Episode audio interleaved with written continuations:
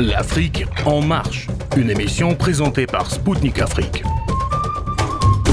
Chers auditeurs de Radio Maliba FM à Bamako, mesdames et messieurs, bonjour. Je m'appelle Kamal Louadj, je suis journaliste correspondant à Radio Spoutnik Afrique et animateur de l'émission L'Afrique en marche. Dans cette nouvelle édition spéciale de l'Afrique en marche, j'ai l'honneur et le plaisir de recevoir dans nos studios à Moscou Richard Clément, ingénieur français, diplômé de l'école polytechnique qui a fait carrière dans la banque actuellement, directeur financier de WARPA, une société spécialisée dans les innovations disruptives.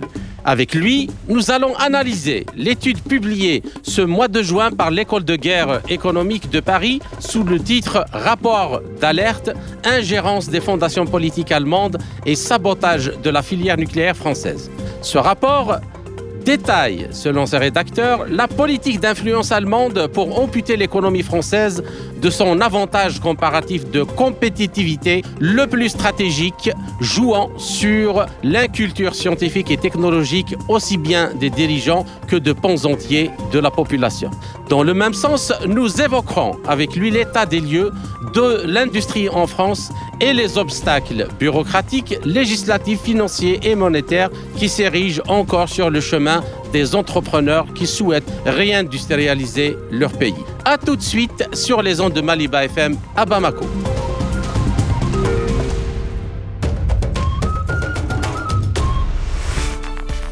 Son détour. Les rédacteurs du rapport de l'école de guerre économique dénoncent la politique énergétique de l'Allemagne, laquelle use de son influence au sein de la Commission européenne pour avantager ses intérêts au détriment de ses partenaires européens, notamment la France. En effet, le document met en avant les leviers aussi bien économiques, financiers et industriels que politiques et médiatiques d'influence. Le fer de lance de cette stratégie allemande, comme le détaille le rapport de l'EGE, est un réseau de fondations politiques financées à coût de centaines de millions d'euros et agissant dans l'ombre, protégées du regard indiscret des médias. Il s'agit entre autres des fondations Konrad Adenauer, Rosa Luxembourg et Heinrich Boyle, qui ont réussi à affaiblir durablement la filière nucléaire française portant gravement atteinte à la sécurité énergétique de la France, mais aussi par ricochet de toute l'Europe, notamment dans le contexte de l'opération spéciale militaire russe en Ukraine. Ce travail d'influence qui s'articule autour de rédaction de documents en narratif antinucléaire, d'orientation des élites par le biais de formation dont les bourses doctorales et les masterclass, les visites et rencontres de responsables politiques étrangers et enfin l'alliance avec certaines ONG ou partis écologistes bénéficient de moyens financiers importants. En effet, selon le rapport, le Parlement allemand a consacré à l'ensemble de ses fondations 295 millions d'euros en 2000, plus de 466 millions en 2014 et contre toute attente 690 millions pour l'année 2023, c'est-à-dire une année après le début de l'opération militaire russe en Ukraine et notamment après le sabotage des gazoducs Nord Stream 1 et 2.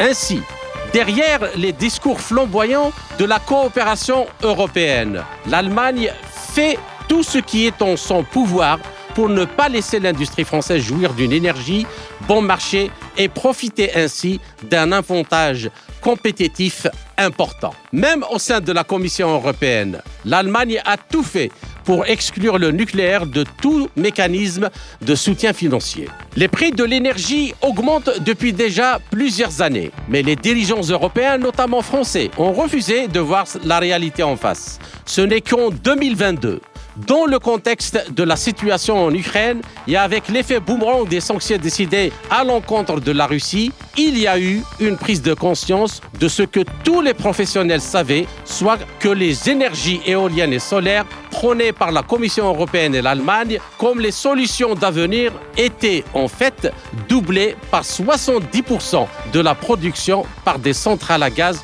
ou au charbon. Pour parler de cette situation, de ces enjeux et impacts, aussi bien pour la France et l'Europe que pour tous les pays, notamment dans le Grand Sud, qui prendrait le même chemin, j'ai le plaisir de recevoir dans nos studios à Moscou Richard Clément, ingénieur français diplômé de l'école polytechnique, ayant fait carrière dans la banque, actuellement directeur financier de Varpa, une société spécialisée dans les innovations disruptives. Richard Clément, bonjour et merci d'avoir accepté de nous accorder cet entretien. Bonjour Kamal, merci à vous. Et c'est avec plaisir que je vous retrouve aujourd'hui dans ces studios qui sont l'illustration de ce que peut être la Russie aujourd'hui, à savoir fonctionnelle et particulièrement moderne. Merci, tout le plaisir euh, est pour nous. Alors, lorsque le président euh, français Emmanuel Macron annonce la fin de l'abondance et que le gouvernement derrière lui annonce un plan euh, de sobriété énergétique, en Allemagne, on fait fonctionner à plein régime l'industrie en se passant intégralement du gaz russe par le redémarrage des centrales à charbon. Je répète bien, des centrales à charbon. Et le remplacement du gaz par le gazole dans les usages industriels ou domestiques. Bien.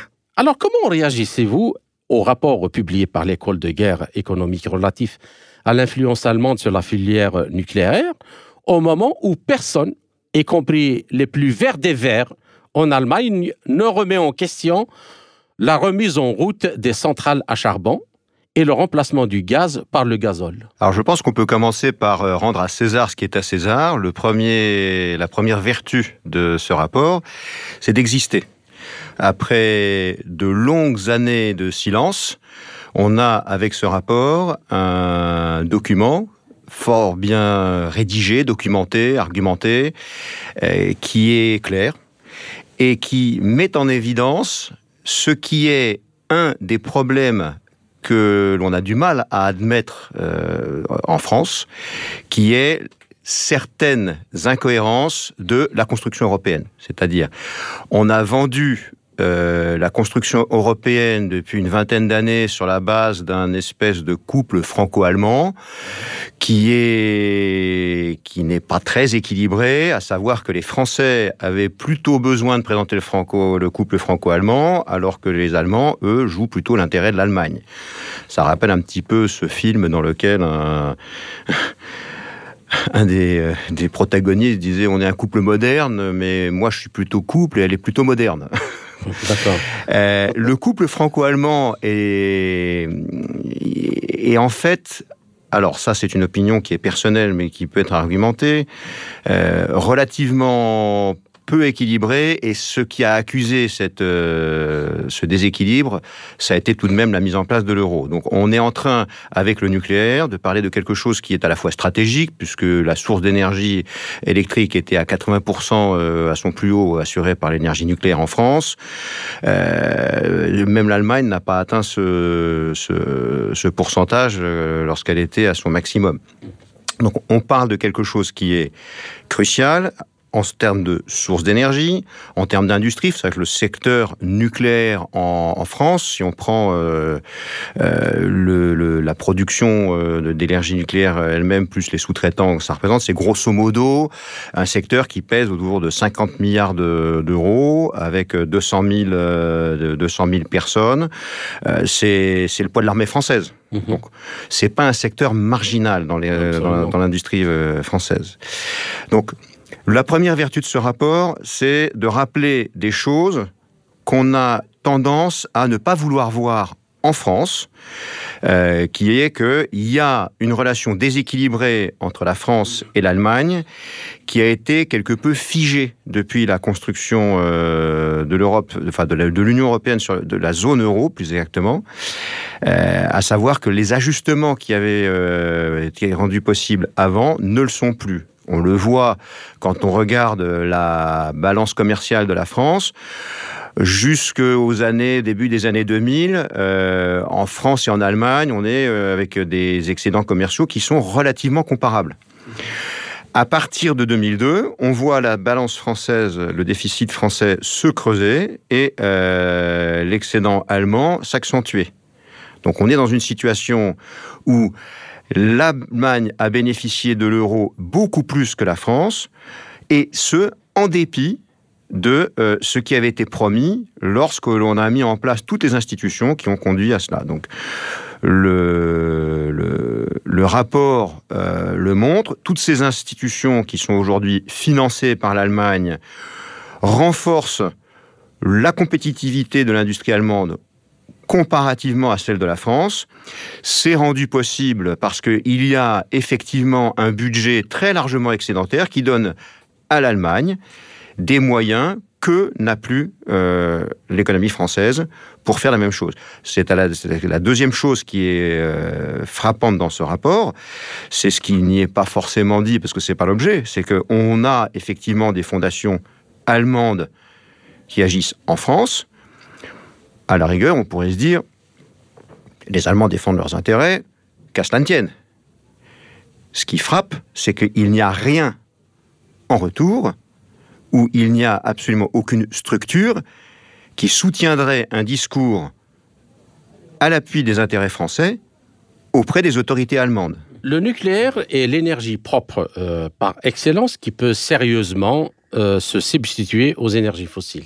Or, le nucléaire est justement la première cible abattue par les mouvements politiques écologistes. En France, le gouvernement Jospin, intégré euh, par les Verts, a arrêté en 1997 le réacteur révolutionnaire Superphénix à neutron rapide, qui recycle les déchets nucléaires et crée son propre combustible, ce qui permet de fermer ce qu'on appelle de fermer complètement le cycle du combustible, avant que le projet Astrid de même nature ne soit dernièrement envoyé aussi aux oubliettes. Alors, comment expliquez-vous euh, cela euh, alors que dans le contexte de la crise énergétique en Europe provoquée par la destruction des Nord Stream 1 et 2 et, les sanctions occidentales, même les centrales à charbon sont en train d'être rouvertes.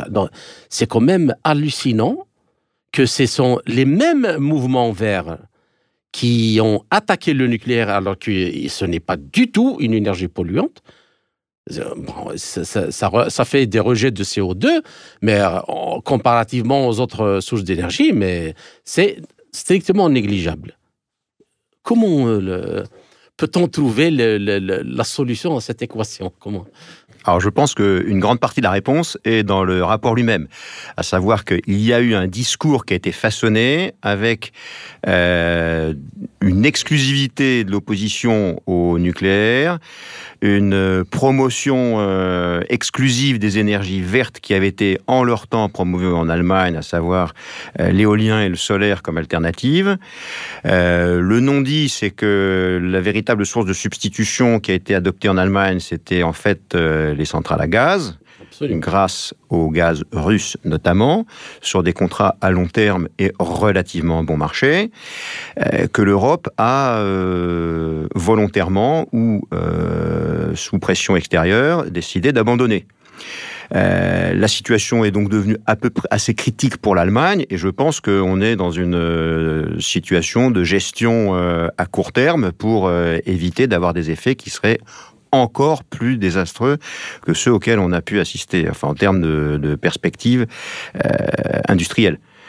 Donc la, la, réaction à laquelle euh, on assiste, elle est un discours qui a été préparé de longue date par les institutions dont fait état le rapport, à savoir l'industrie nucléaire euh, alors, on peut débattre, savoir si c'est euh, plus ou moins propre. Il y a, les débats techniques sont sans fin sur le sujet du nucléaire. On dit, alors, euh, les fondations en question euh, les fact-checkers euh, côté allemand présentent l'industrie nucléaire sous un jour qui est effectivement défavorable en expliquant que quand on met tout bout à bout, c'est-à-dire le carbone pour la construction nécessaire, pour la construction des centrales, puis pour leur démantèlement, finalement, c'est pas si décarboné que ça quand on compare aux éoliennes. Alors, il y a plus ou moins de, bonne foi dans ces, présentations. Un des, un, des, points noirs, par exemple, de la comparaison les éoliennes, c'est que le coût du démantèlement, sait l'identifier pour le nucléaire. Pour l'instant, pour les éoliennes, on ne sait pas trop l'utiliser. On sait toujours pas recycler les pales et à part les enfouir, on ne sait pas trop faire.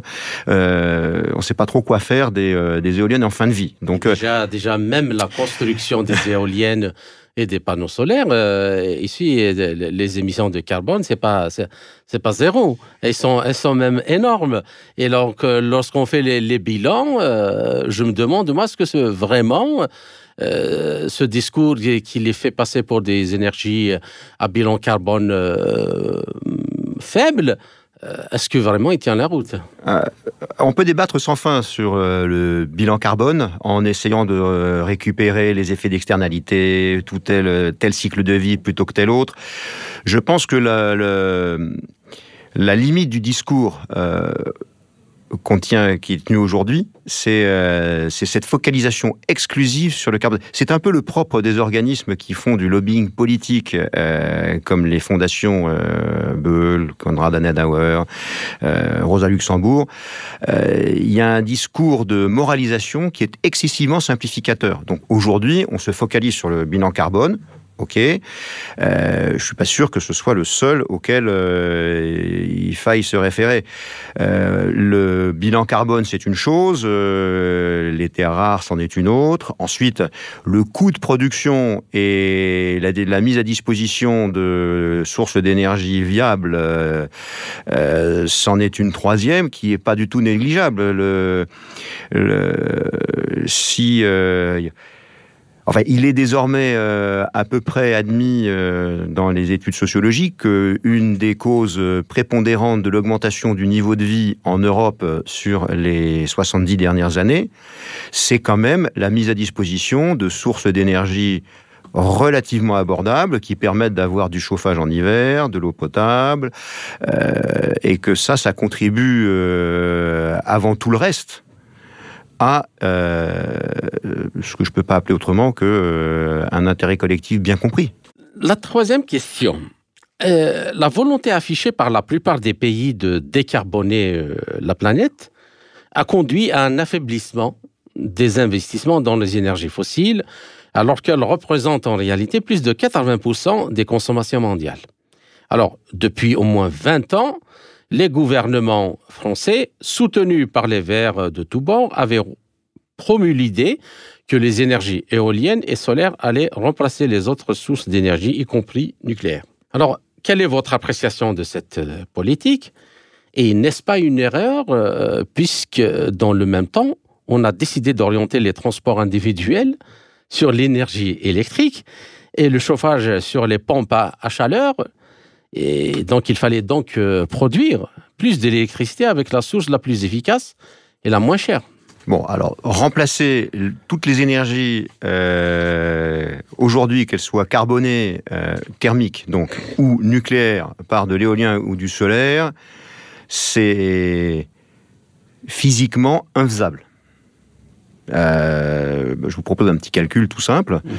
Aujourd'hui, pour remplacer les 50 et quelques réacteurs nucléaires euh, qui fonctionnent en France, 58 au total.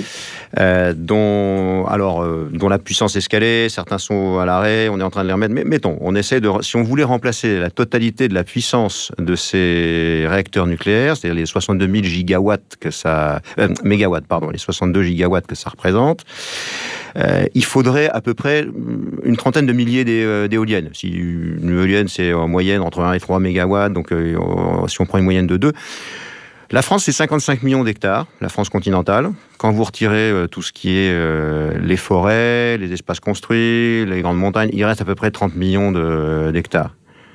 Donc, 300 000.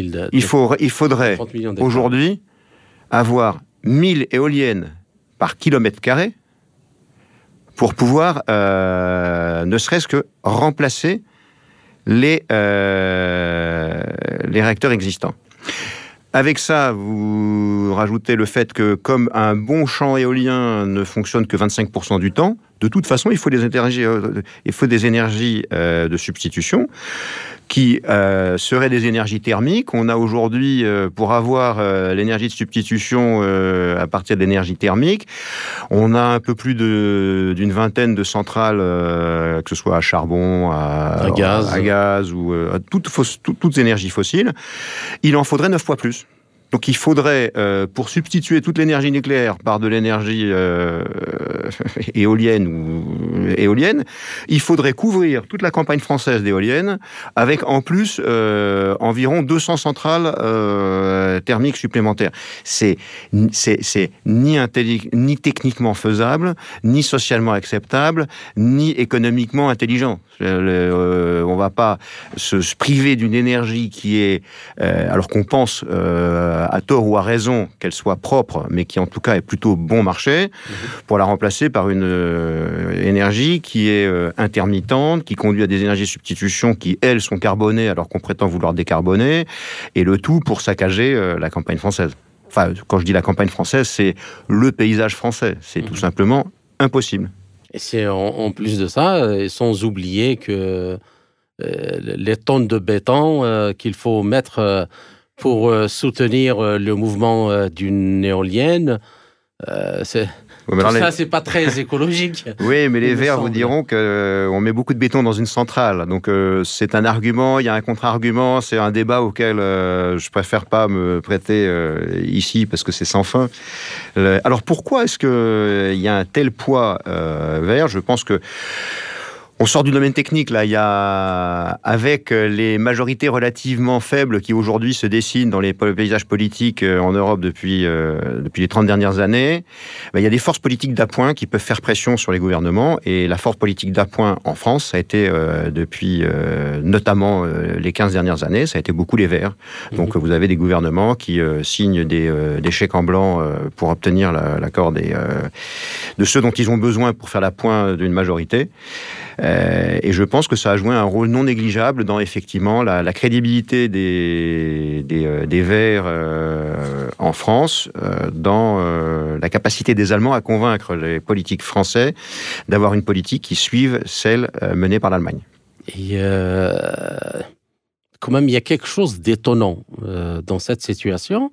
C'est comment le leadership politique, je n'aime pas utiliser le mot élite, euh, le leadership politique, c'est laisser euh, avoir euh, aussi facilement et, et mettre justement en péril ce qui assure la survie de la nation française en termes d'énergie. Là, Kamal, j'ai pas la réponse. Il faut leur poser la question à eux. D'accord.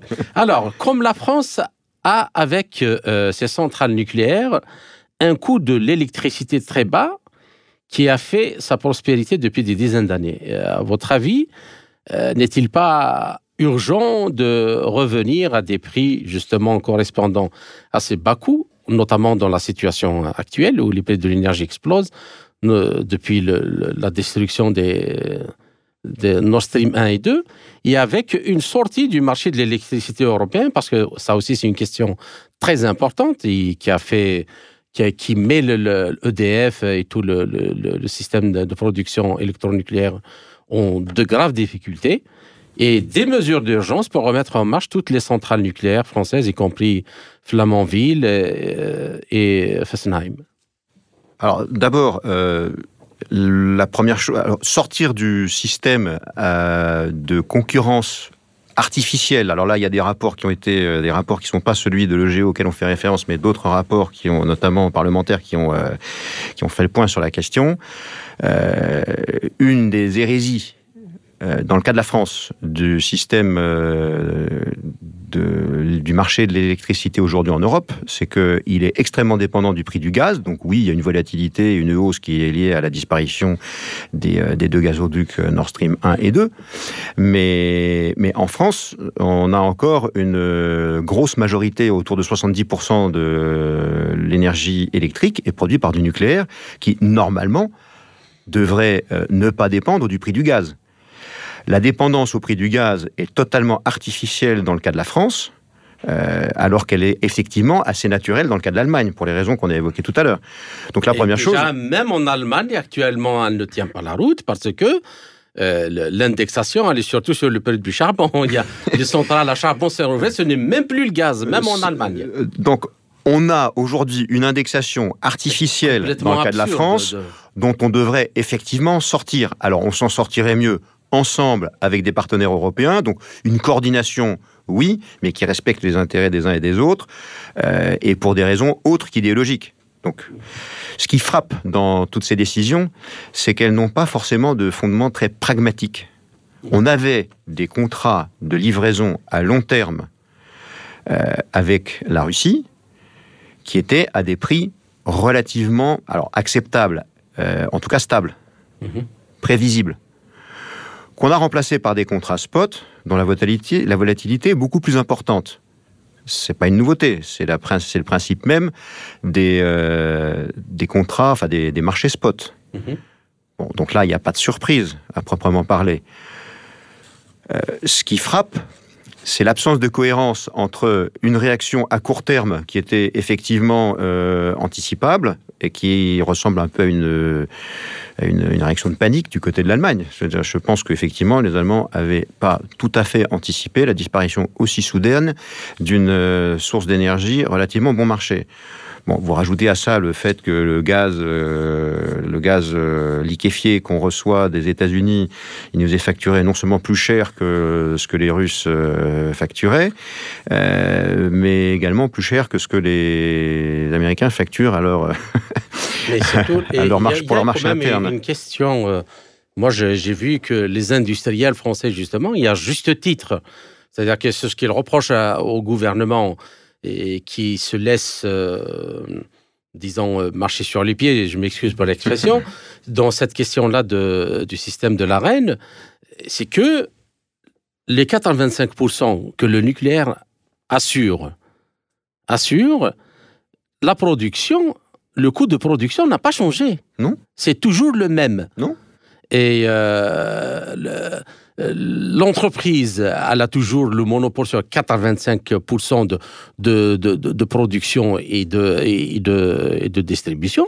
Ils ne comprennent pas comment ça se fait que les factures de l'électricité puissent être multipliées par 4 ou par 5, ou je ne sais pas combien. Ça, c'est la magie du libéralisme à l'européenne, où on, sur des biens qui sont censés, même en termes économiques, des biens euh, communs, euh, font l'objet d'une concurrence relativement artificielle.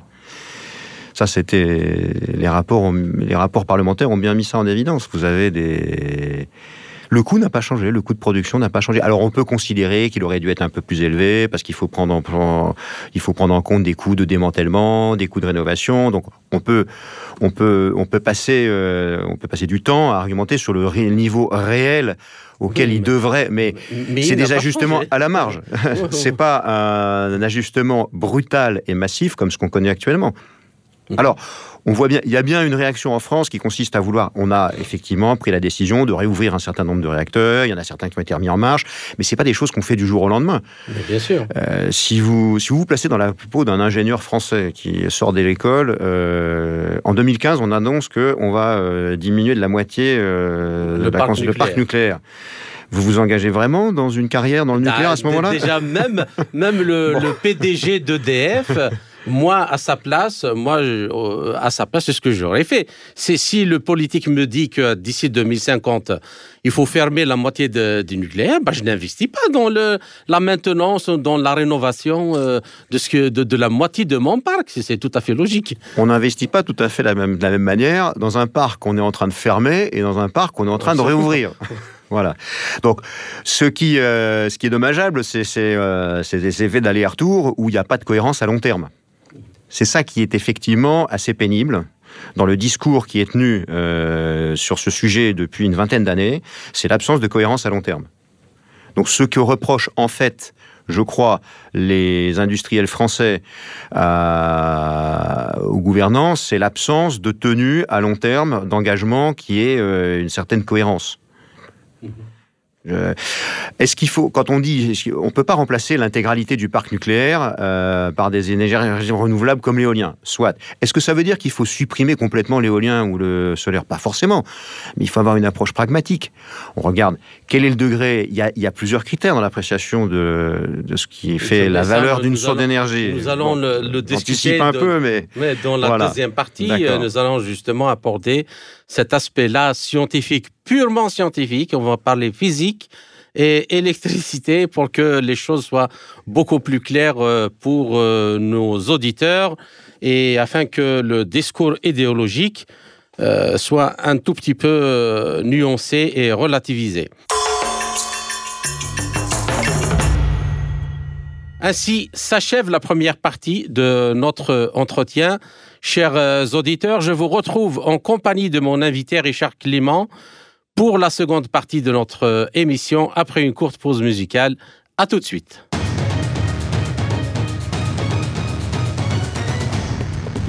Suivez Spoutnik Afrique sur Maliba FM.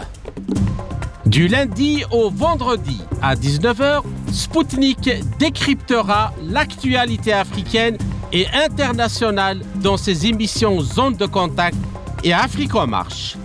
Politique, économie, défense, diplomatie. Des spécialistes de renom vous donneront une vision alternative à celle proposée par les médias mainstream. Du lundi au vendredi à 19h sur Maliba FM.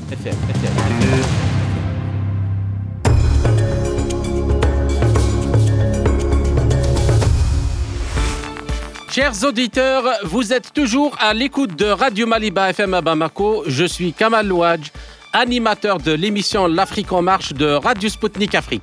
Je rappelle que mon invité est aujourd'hui Richard Clément, ingénieur français diplômé de l'école polytechnique qui s'est ensuite tourné vers la banque, actuellement directeur financier de VARPA, une société spécialisée dans les innovations disruptives. Richard Clément, je vous salue à nouveau et merci pour votre patience pour cette seconde partie de notre entretien. Avec plaisir.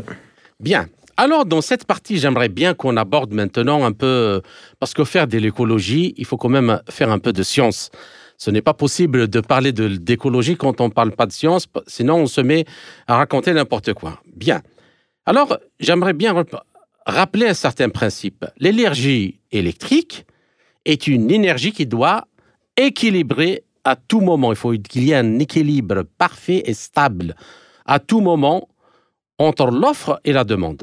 Toute énergie produite doit être consommée immédiatement. C'est le principe même de fonctionnement de l'électricité. Je vais expliquer pourquoi. Ce qui veut dire qu'elle doit être pilotable pour pouvoir, en fonction de la demande, euh, soit augmenter, soit diminuer, parce qu'il faut qu'il y ait toujours un équilibre à tout moment.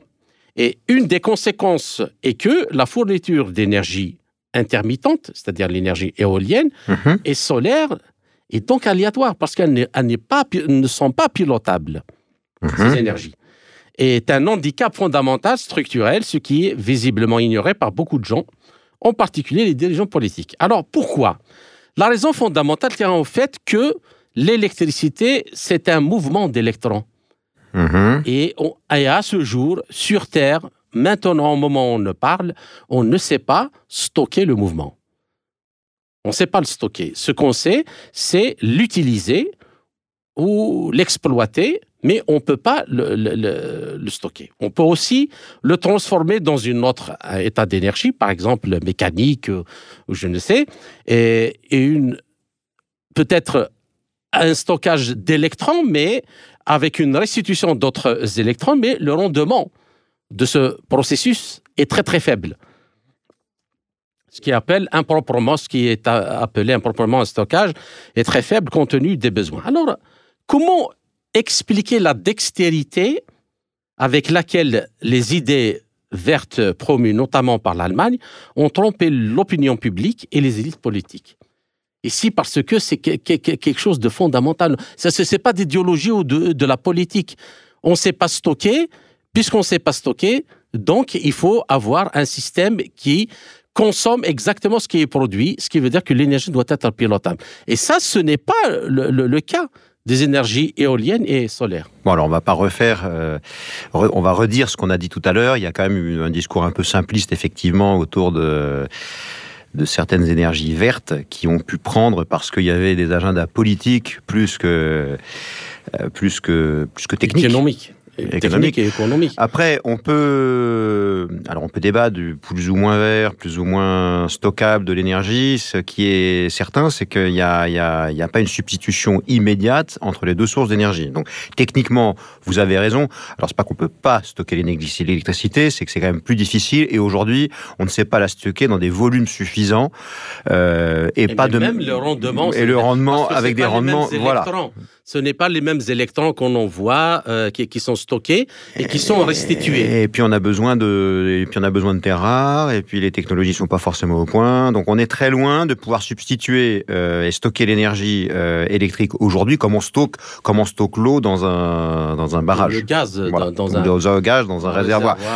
Ce qui a fait la fortune des énergies fossiles, c'est justement leur capacité à être facile à stocker sans se dégrader et à se transporter et à condenser euh, l'énergie dans un volume relativement limité.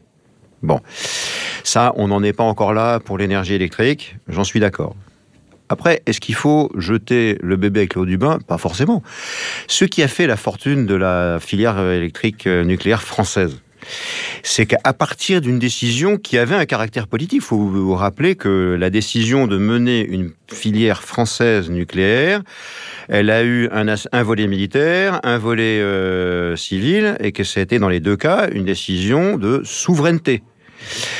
Euh, et une décision politique.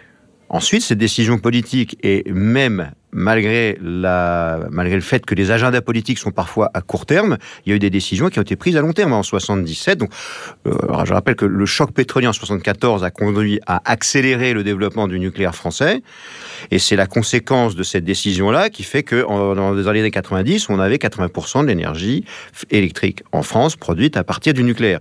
Donc il y a une décision politique en 74 avec des ambitions qui étaient euh, relativement. On, on parlait à l'époque d'un programme de construction de jusqu'à 200 euh, réacteurs en France pour 2000. On n'en est pas là, la technologie a changé, mais il y avait des engagements à long terme. Et sur la base de cet engagement à long terme, c'est pas juste de la construction de centrales nucléaires, c'est il y a eu la constitution sur la base de cette décision à long terme d'une filière nucléaire. C'est-à-dire qu'on a construit des industries pour permettre d'accompagner le développement industriel sur une base plus souveraine et qui permettait d'exporter. Ce que dans le fond, les Allemands ont fait avec la filière éolienne. Aujourd'hui, quand on implante des éoliennes en France, le problème, c'est pas seulement le côté intermittent des euh, éoliennes, c'est qu'on ne peut pas refaire de toute façon, euh, dans des conditions de compétitivité normales, euh, ce qu'ont fait les Allemands il y a 20 ans. On importe des éoliennes et du savoir-faire allemand en France. Après, on peut décider. Ça peut être une décision politique.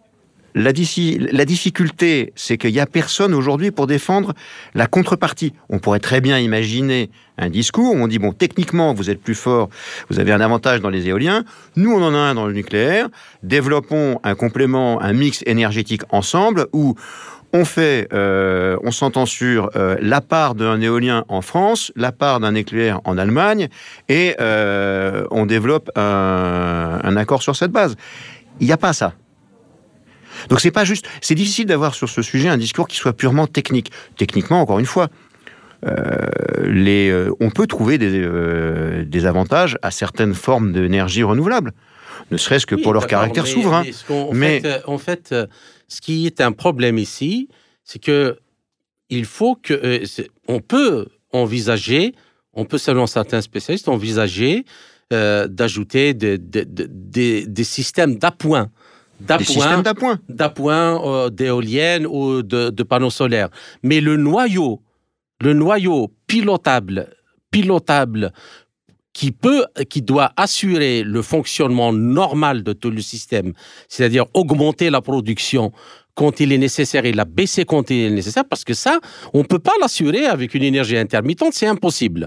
À moins, d'ailleurs, l'Allemagne vient maintenant, une fois que les Nord Stream 1 et 2 a été déterminé, tout le monde a compris que c'est une supercherie, parce que 70% de la production était assurée par le gaz russe. Alors, d'appoint, oui, d'accord. Mais ce qui est dangereux dans la politique actuelle, c'est le fait que de dire que on va fermer les centrales nucléaires et le remplacer par ces énergies intermittentes. Kamal, il y a 50% des entreprises allemandes qui envisagent de se délocaliser aujourd'hui aux États-Unis. C'est pas un hasard. C'est pas un hasard, voilà, exactement. Ce que... Je pense que la, mais encore une fois, je pense que la, techniquement, la, la situation géopolitique actuelle accélère un mouvement qui était en fait assez largement entamé il y a euh, déjà quelques années. C'est-à-dire que la perte de compétitivité de l'industrie européenne, et notamment allemande, puisque c'était la locomotive, euh, est une conséquence à long terme d'une politique énergétique qui n'avait pas beaucoup de justification autre qu'idéologique à la base. Il se trouve que l'opération militaire spéciale euh, a accéléré les choses, mais elle a mis, elle a mis le feu. C'est l'étincelle qui a mis le feu au baril de poudre, mais la pression était déjà là avant. Et là, moi, je, la question que je me pose, et vous l'avez effleuré juste là euh, tout de suite, je me demande euh, finalement l'Allemagne, en sabotant, enfin, en moins, en faisant en sorte que la filière nucléaire française soit sabotée, est-ce qu'elle ne s'est pas tirée elle-même une balle dans la tête et pour tirer une balle dans la tête à, tout à, à tous les pays européens Je crains que la réponse soit dans la question. bon, allons-y, continuons. Bien.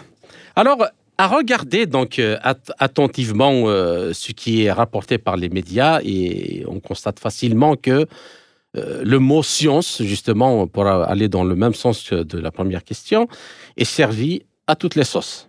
Donc, souvent, mhm.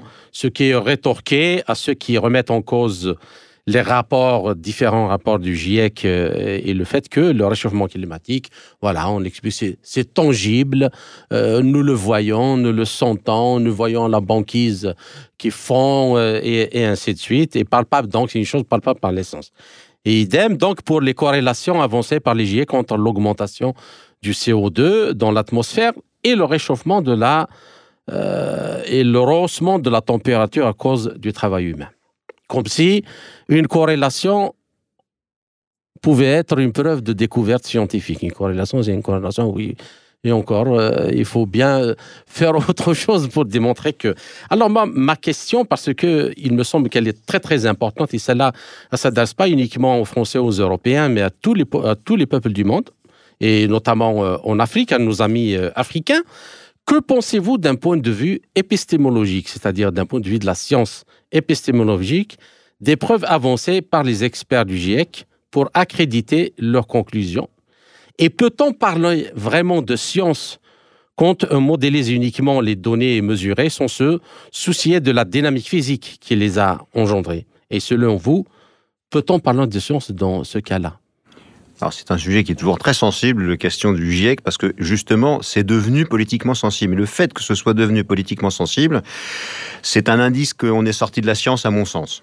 C'est-à-dire que aujourd'hui, il est devenu très difficile de dire, ne serait-ce qu'on souhaite poser des questions sur les conclusions du GIEC, sans se faire euh, taxer de complotiste ou de d'arriéré, enfin c'est d'approche non scientifique. Alors je pense que le simple fait qu'il y ait une stigmatisation de tout discours euh, alternatif est un signe de la faible solidité scientifique du tout.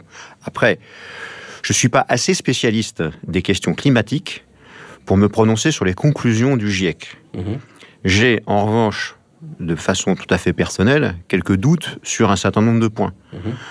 Euh, que le seul régulateur du climat dans le monde, ce soit le CO2, ça me paraît bizarre. Euh, il y a des rapports qui vont euh, dans un sens inverse. Je suis pas qualifié pour euh, savoir s'ils sont plus solides, mais au moins qu'on puisse en discuter. Mhm. Je je pense pas que le, le GIEC n'est pas c'est un groupe d'experts c'est pas c'est pas un comité scientifique qui qui développe un modèle.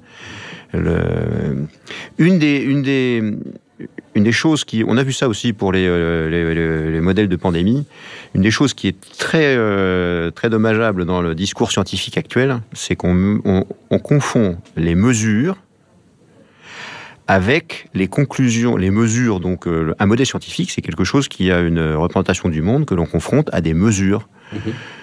Bon, quand on confond les mesures avec le résultat de modèles, ça pose des problèmes. Quand on prend des décisions sur des résultats de modélisation qui n'ont pas été confrontés à des résultats, à l'expérience mesurable, c'est une recette pour faire des pour la catastrophe. Mmh. Donc oui, de ce point de vue-là, on peut dire qu'il n'y a pas une grande bah, scientificité des conclusions. Juste l'exemple que j'aime donner, parce que euh, quand on dit que, enfin, on, essaye de tromper l'opinion publique, et moi je, leur donne les moyens, c'est-à-dire euh, l'opinion publique en leur disant que ça c'est palpable. Mais dans ce cas-là, mais justement, ça ce n'est pas la science. Le témoignage des sens n'est pas la science. Parce que si on se fie uniquement à ça, donc pourquoi croire que c'est la Terre qui tourne autour du Soleil? C'est le, contraire. Le Soleil, c'est le Soleil qui tourne autour de la Terre. Le Soleil il se lève à l'est, il fait un demi-cercle, il se, cache il, se, couche à, l'ouest. Donc, dans ce cas-là, justement, les, les, sens ne sont pas la science. La science, c'est autre chose que, que les sens. Elle relève d'une recherche encore euh, dans un état supérieur où il faut une conceptualisation, une hypothèse et puis vérifier l'hypothèse que... Euh, on fait des conjectures, on les confronte aux mesures, et euh, tant qu'on est dans le domaine où la mesure confirme la conjecture, on valide la théorie qui est derrière. Euh, ensuite, il y a deux types de personnes qui font de la science. Il y a les ingénieurs, c'est ceux qui, en, anglais, des engineers, celui qui fait tourner le moteur. C'est celui qui reste dans le domaine de la théorie pour l'exploiter euh, sous toutes ses formes. Et puis celui qui cherche la limite de la théorie, c'est le chercheur qui va chercher où on peut aller au-delà de l'explication actuelle pour en chercher une qui euh, explique les phénomènes qu'on mesure et qui ne sont pas explicables. Donc aujourd'hui, on est dans un domaine où il n'y a que l'équivalent des ingénieurs qui se prononcent, c'est-à-dire qu'on reste dans un domaine où on a décidé que la théorie c'était ça. Euh, mais pour pouvoir aller plus loin, bah, il faut aussi des chercheurs qui justement aillent chercher au-delà de ce qu'on peut exister. Euh, ce qui est, c'est l'objet de ce que fait euh, Warpa, c'est ce qu'on appelle les innovations disruptives. Mhm. C'est d'aller chercher au-delà de ce qu'on peut expliquer aujourd'hui pour essayer de comprendre comment on pourra l'expliquer demain. Voilà. Bien. Alors, la question suivante. Et donc, c'est toujours dans le même sens. Qu'en est-il en matière euh, calorique euh, de la place du solaire voltaïque, du solaire thermique et de l'éolien dans la production énergétique nécessaire au maintien de l'industrie et de la consommation domestique. Et ces solutions proposées dans le cadre de la transition énergétique sont-elles viables à même de remplacer les énergies fossiles ou même l'énergie nucléaire? Donc je m'explique parce que aussi on dit aux gens écoutez, vous avez, besoin de temps, de calories pour euh, faire fonctionner votre euh, économie. C'est le nucléaire qui, vous le donne. Ok, d'accord. On ferme le nucléaire, on vous donne la même quantité de calories en faisant fonctionner d'autres sources d'énergie, solaire, euh, éolienne et ainsi de suite. Mais justement, c'est la même chose de ce que vous venez de dire maintenant une calorie du solaire n'est pas équivalente d'un point de vue de la dynamique physique à une calorie du nucléaire. Le travail qu'on peut réaliser avec des calories solaires n'est pas le même qu'on peut réaliser avec des calories euh, nucléaires. L'exemple, un simple exemple, on peut, par exemple, faire décoller un avion avec du kérosène, mais on ne peut pas le faire décoller avec du charbon ou du bois même si on peut trouver d'un point de vue statistique le même, en brûlant la même quantité équivalente. Donc il y a une limite à un travail qui, peut être accompli. Et le maximum qu'on peut faire dans l'énergie solaire ou éolienne, c'est d'avoir un rendement 1, c'est tout. Mais on ne peut pas euh, avoir une énergie, au-delà du fait qu'elles ne sont pas pilotables, dense pour euh, donc euh, alimenter une économie qui se développe de plus en plus, d'une manière plus en plus intégrée et de plus en plus dense. Pour comparer les énergies, euh, les sources d'énergie, il faut avoir une approche qui. Pour choisir un mix énergétique, il faut avoir une approche qui soit un peu pragmatique. Alors, il y a la technique, mais ça n'est qu'un aspect. Il y a les, les considérations économiques. Quel est le coût ce que ça représente. Il peut y avoir d'autres considérations plus politiques. Quel est euh, le degré de souveraineté? Un pays qui a beaucoup de charbon peut choisir pour cette raison des, euh, centrales à charbon, simplement parce que euh, ça lui évite de dépendre des importations. ce qui, alors, est-ce que l'éolien et le solaire peuvent se substituer complètement? Clairement, non. est-ce que je pense que, est-ce qu'il y a des pays dans lesquels c'est envisageable? Je pense aussi que non. Encore une fois, Un parc éolien qui fonctionne à l'optimum, en règle générale, en Europe, c'est 25% du temps. Donc on ne peut pas avoir un mix énergétique où on dit c'est 100% d'éolien. Ou alors on arrête de vivre 75% du temps. Donc, un mix énergétique où il y a de l'éolien, c'est forcément avec une source alternative. Et c'est là qu'il faut rendre des arbitrages. Est-ce qu'on veut du thermique? Est-ce qu'on veut du euh, nucléaire? Quelle part d'éolien on veut? Clairement, compte tenu du coût d'exploitation, euh, alors que les gens qui ont fait des travaux sérieux, le coût de, sur le cycle de vie de l'éolien, il est quand même assez élevé. Donc, si l'éolien doit avoir une place, c'est sur la base d'une décision politique qui dit compte tenu du fait que c'est une énergie qui euh, aujourd'hui est domestique, on souhaite en avoir. Mais est-ce qu'on ne peut avoir que ça? Réponse non. Donc là, il a une considération technique simple qui est que l'éolien et le solaire seuls ne peuvent pas assurer une industrialisation à qui que ce soit. Donc, et parce que cette question-là, notamment, elle est très importante pour les pays africains, mhm. alors que ce sont des pays qui ne sont pas industrialisés dans leur majorité qui ont besoin d'un développement rapide, notamment dans les transports, notamment dans les infrastructures, dans l'industrie. Et on est en train d'essayer de leur vendre ce mirage-là de, de l'économie verte ou de la transition énergétique, qui est très cher en, Europe. L'une des raisons de l'inflation, c'est justement le coût de la transition énergétique, qui c'est très cher et avec un rendement euh, très faible. et alors que ces pays ont tout intérêt du moment qu'il y a beaucoup de régions qui ne sont pas électrifiées, qui ont besoin d'être industrialisées, et le manque d'eau en plus. Et donc, est-ce que ça serait, euh, comment dirais-je, euh, est-ce que c'est judicieux pour eux d'aller justement accepter euh, que leur pays soit basé sur ce genre d'énergie Je pense qu'on vient de répondre à la question. La réponse est non. Ça ne permet pas une indépendance énergétique tout court.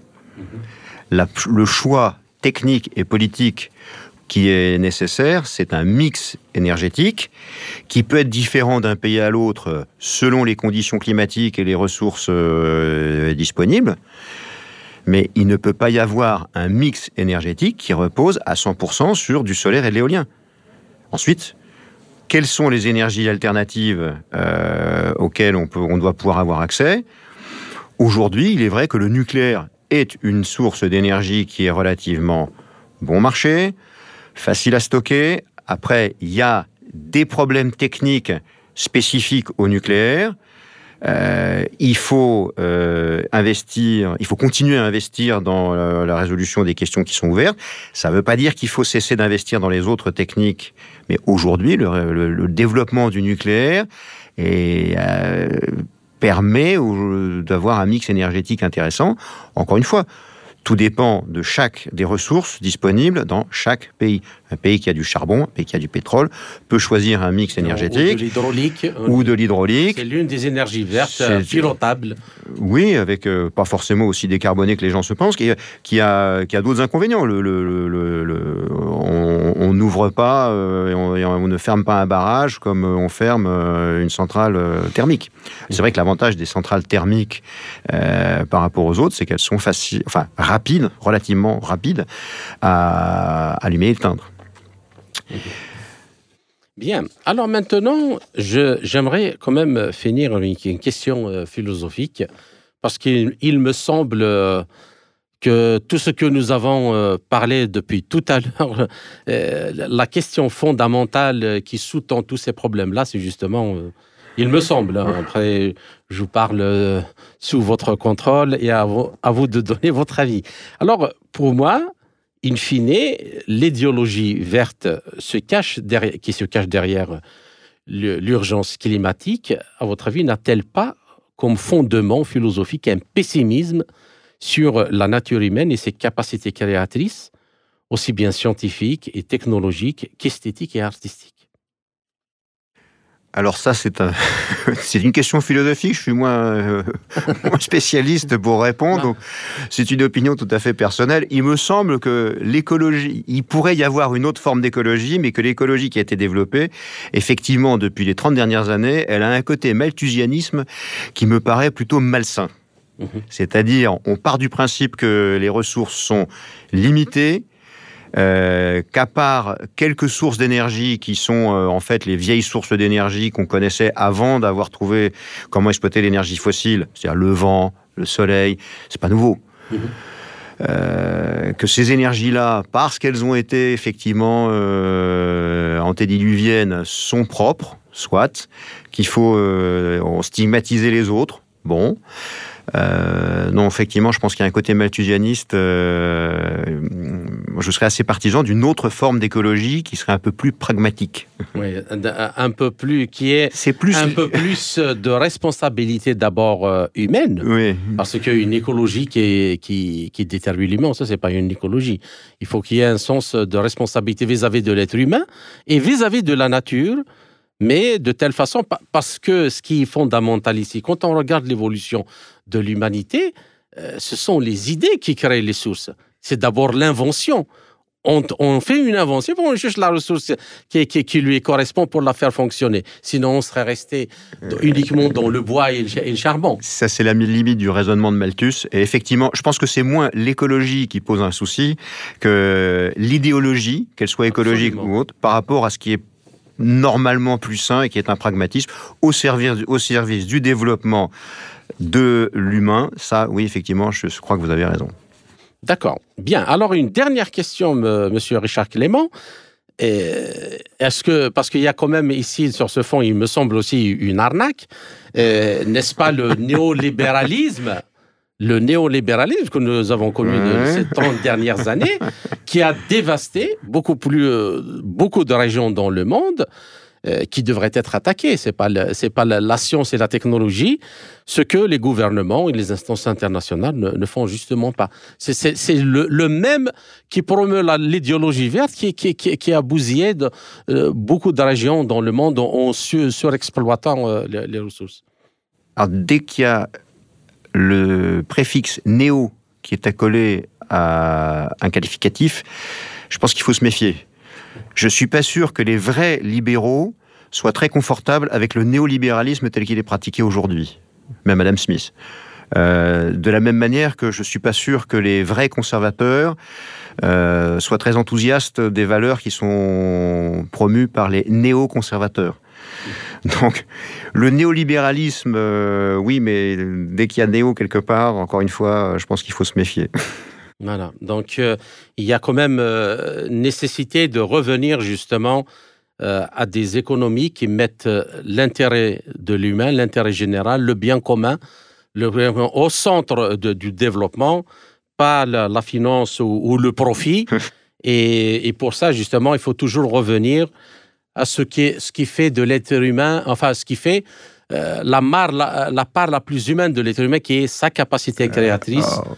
C'est ce que dit la Bible, justement, nous en avons discuté tout à l'heure, la création de l'humain à l'image du Créateur. Mm. C'est justement cet aspect-là que l'être humain est capable, et il est même la preuve de visu que les créateurs créent toujours. La création humaine participe de la création divine. Je, reste de ce point de vue indécrotablement, effectivement, optimiste sur la capacité à aller au-delà des crises et pas du tout à gérer les problèmes à la malthusienne, c'est-à-dire en diminuant le nombre de personnes pour diminuer le nombre de problèmes.